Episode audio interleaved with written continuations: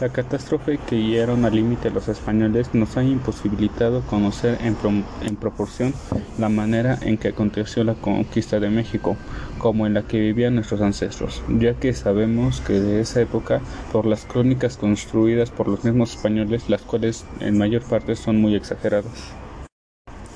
La conquista de México hace mención al sometido del imperio azteca por parte de los españoles al mando del conquistador español Hernán Cortés en nombre de la corona española que la representaba en ese momento el rey Carlos.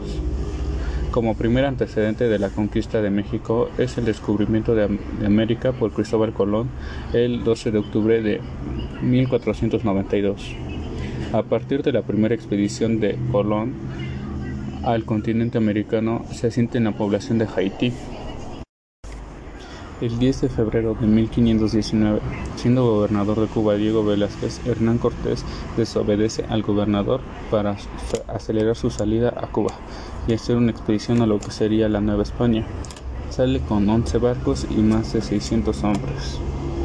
Los españoles llegan a las costas de México en febrero de 1519 el primer lugar que arriban son las costas de la isla Cozumel. Los españoles avanzan y llegan a Yucatán, donde se encuentran con los mayas y los vencen, y les hacen regalos a Hernán Cortés, como son 20 mujeres, entre ellas la Malinche, conocedora del maya y del náhuatl. Los españoles continúan con su recorrido y llegan a las costas de Veracruz, donde fundan la ciudad Villarrica de la Veracruz.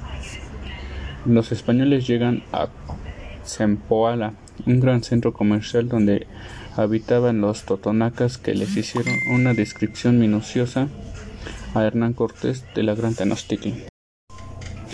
En su recorrido a Tenochtitlan, Hernán Cortés encuentra a los tlaxcaltecas y se unen a él contra de los aztecas, prometedores que quitarles todos los tributos que pegaban al gran imperio mexica.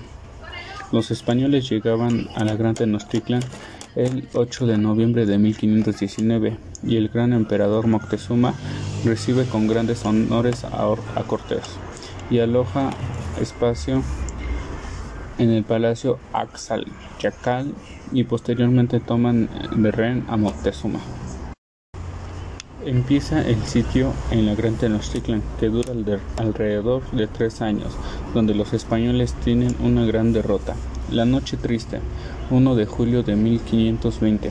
Cortés siente bajo en un árbol y llora por su derrota. Al morir Moctezuma sube al poder Chuitlacual, pero poco puede hacer por su imperio, ya que muere pronto a causa de la viruela, y sucede en el trono el joven Cuauhtémoc. El 13 de agosto de 1521, Cuauhtémoc fue capturado lo que significó la definitiva caída de Tenochtitlan en manos de los españoles. A partir de esta fecha inicia el periodo de la historia de México, conocido como la colonia que dura tres siglos, de 1521 a 1821.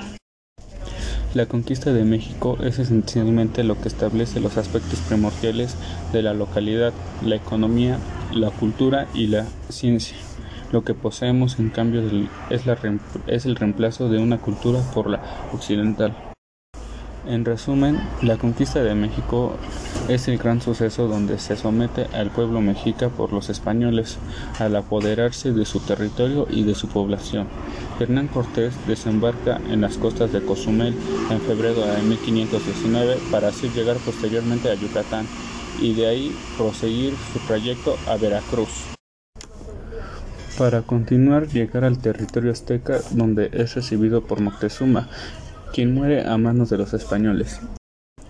Le sucede en el trono a Tláhuac, quien muere rápidamente a consecuencia de viruela, quien fue introducida al Nuevo Mundo por los españoles, y sube posteriormente Cuauhtémoc, quien es hecho prisionero de los españoles para decidir de los tesoros. Esto significó la caída del gran imperio de Tenochtitlan en manos de los españoles y fue pauta de inicio del periodo conocido como la colonia. La caída de Tenochtitlan fue un 26 de mayo de 1521. La causa que originó la caída de la Gran Tenochtitlan fue la salud fue un último factor y resaltó la llegada de la viruela al territorio mesoamericano. Las viruelas empiezan a tener una tremenda expansión entre los pobladores de Tenochtitlan y Tlatelolco.